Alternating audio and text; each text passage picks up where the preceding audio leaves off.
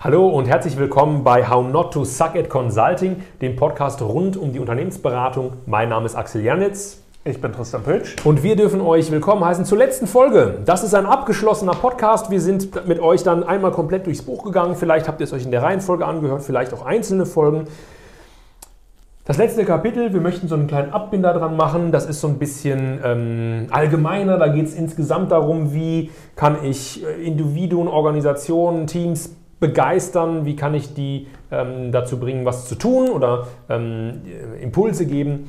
Das Kapitel heißt im äh, Englischen Use Resonating Patterns. Wie wird man das im Deutschen am besten? Ja, ja. das ist eine gar nicht so, so einfache Formulierung. Ich sage dazu immer resonanzfähige Muster nutzen. Hm. Klingt erstmal klug an. klingt erstmal total fancy. Ja. Ähm, vom Prinzip her geht es darum, dass Objekte, aber wir auch die Menschen um uns herum haben eine gewisse eigene Schwingung. Mhm. Beispiel. Jeder kennt diese Szene aus dem Film, wo da jemand steht und der singt und der trifft einen Ton und dann zerspringt das Glas in der Hand, mhm. weil dieses Glas durch die Energie ähm, genau die richtige Frequenz gesungen wurde, die die Energie des Glases quasi selbst zum Mitschwingen animiert und dadurch so viel Energie frei wird, dass dieses Glas birst. Ich kenne noch so, ein, so, ein, so, ein, so, eine Situation. Ähm, ich habe zu Hause ein paar Gitarren an der Wand hängen und ich habe ein offenes Klavier zu Hause stehen. Ähm, wenn ich in einer bestimmten Tonlage spreche, vibrieren bestimmte Seiten an Instrumenten dann mit. Das wäre doch so ein Resonating Pattern, genau. wo man es dann physisch, also physikalisch auch erklären könnte. Und diese Resonanzbereiche, die gibt es halt auch, ich sag mal, in weniger physikalisch nachweisbarer Form, nämlich in Bezug auf unsere Gedanken und in Bezug auf unsere Entscheidungsfindung und die Art, wie wir an Sachen herangehen. Genau, und das ist nämlich das typische Beispiel. Ihr wart sicherlich schon mal irgendwie Mittagessen oder Kaffee trinken mit jemandem, wo ihr so richtig gemerkt habt, okay, das funktioniert einfach gar nicht. Gar nicht. Das ist so jemand, äh, hat man manchmal auf Dates und dann spricht man mit jemandem und man merkt, man kommt einfach auf keinen grünen Zweig. Es wird irgendwie gar nichts. Du redest über das neueste Coldplay-Album, dein Gegenüber spricht über Fußball ähm, und ihr könnt einfach, du kannst weder mit dem was anfangen von ihm, er oder sie nichts mit dem von, von dir und irgendwie funktioniert das nicht. Und das ist nämlich genau der Punkt, wo man merkt, okay, hier ist absolut kein resonanzfähiges Muster da. Oder es gibt Leute, ähm, mit denen ihr genau merkt, okay, hier habe ich ein resonanzfähiges Muster. Ne? Zum Beispiel im Bestfall sind es bei uns jetzt unsere Partnerinnen zum Beispiel, die wir geheiratet haben, wo wir gesagt haben, okay, da resoniert so viel, das funktioniert einfach, das sind Leute, wenn die sprechen, dann begeistert das, dann löst das selber in uns Energie aus. Wir hoffen natürlich, dass wir bei euch diese ähm, Resonanzmuster getroffen haben, dass also eure ähm, Seiten mitschwingen, wenn wir hier was Bestimmtes singen, ja, um mal ganz metaphorisch zu sprechen. Ähm, und genau diese Muster dürfen wir uns auch als Berater zu Nutzen machen und die Richtig. erkennen Richtig. weil wir ja oft in ganz fremde Kontexte geschmissen werden. Das ja, gibt es ja in keiner anderen Branche, dass du so viel Abwechslung hast. Ja? Richtig. Heute da, einen anderen Monat bist du in einer ganz anderen Branche. Heute Aviation, morgen Energiebranche, übermorgen Schienengüterverkehr und danach gehst du in eine Sicherheitsbehörde. Und diese ganzen Organisationen haben unterschiedliche Resonanzmuster. Genau. Vor allem die Leute daran haben sehr unterschiedliche Resonanzmuster.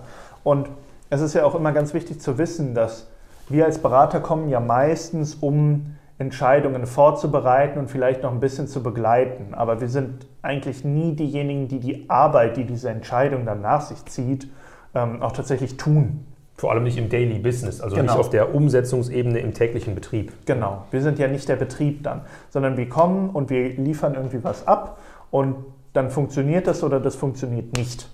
Und ob das funktioniert oder nicht funktioniert, ist häufig sogar viel wichtiger als die Frage, haben wir uns für A oder B entschieden. Mhm.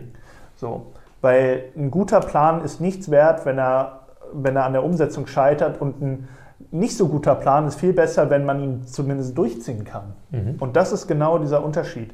Und damit ihr die Energie für die Umsetzung von solchen Initiativen, Ideen, Entscheidungen irgendwie entfesseln könnt und selbst mitgestalten könnt, ist es ganz wichtig, dass ihr ein Gefühl dafür bekommt, wie ist denn das resonanzfähige Muster bei diesem Kunden, bei den Leuten, die tatsächlich die Arbeit machen. Welchen Nerv müsst ihr treffen?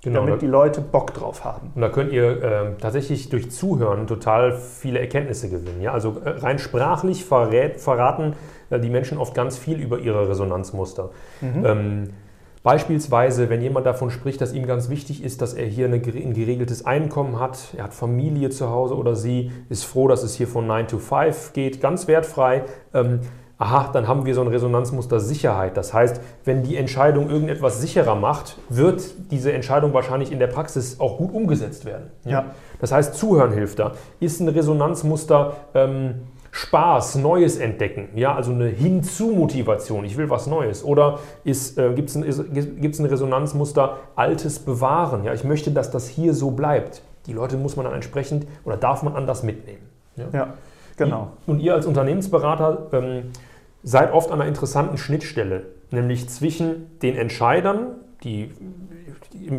besten Fall in der Unternehmensführung sitzen, und ähm, dem täglichen Betrieb Ihr erkennt diese Resonanzmuster und könnt die mit in die Entscheidungsfindung geben. Ja? So nach dem Motto, das, was wir jetzt hier einbauen, reduziert die Sicherheit, die subjektiv wahrgenommene Arbeitsplatzsicherheit. Das wird schwer umzusetzen sein. Ja? Die Leute resonieren mit Sicherheit in ihrem Unternehmen. Ja? Und das ist so ein typischer Punkt. Man kann oder man sollte auf jeden Fall diese resonanzfähigen Muster sehen und mit in die Entscheidung einbringen. Aber man kann auch die Entscheidung entsprechend der resonanzfähigen Muster darlegen. Mhm. Also ihr könnt gewisse Punkte in den Vordergrund stellen, wenn ihr zum Beispiel darüber erzählt, was jetzt passieren wird. Und ihr könnt da, das nennt sich dann in, in der Psychologie gerne das Framing. Also je nachdem, wie ihr das erzählt, was ihr macht und worauf ihr da besonders eingeht, Sicherheit. Kosteneinsparungen, genau. Neues ausprobieren, ja, also diese genau. Resonanzmuster, genau. Könnt ihr ganz unterschiedliche Levels an Energie freisetzen bei den Leuten. Und wenn wir wieder zurückdenken, häufig haben wir als Unternehmensberater gar nicht den Einfluss darauf, ob etwas am Ende des Tages funktioniert oder nicht, weil wir es ja gar nicht machen, sondern wir sagen nur, mach A oder B. Aber ob dann das A, was wir empfohlen haben, tatsächlich funktioniert oder nicht, weiß ich nicht. Das Einzige, was wir tun können, ist zu versuchen, die Organisation zu energetisieren, dass sie Lust auf A haben und dass da so dieser, dieser Drive reinkommt, dass die Leute Spaß haben, dass sie darauf selber hinarbeiten und es nicht nur tun, weil ihnen gesagt wird, du musst jetzt das machen. Und das ist total interessant, weil entweder dieses Kapitel resoniert total mit euch oder gar nicht. Also wir reden hier über Schwingung. Wie schwingt eine Organisation? Wie schwingt Richtig. dein Gegenüber?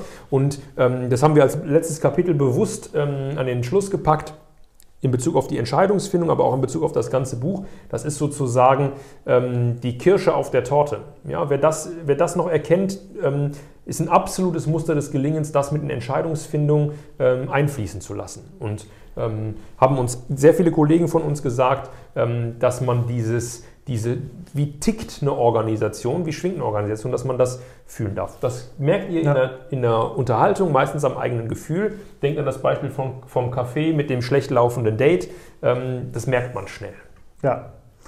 Bester Punkt übrigens an der Stelle, geht mal in die Kantine des Unternehmens. Da mhm. bekommt ihr sofort und ungefiltert Schwingungen mit. Was sind da die Stichworte? Was fliegt da so über den Flur?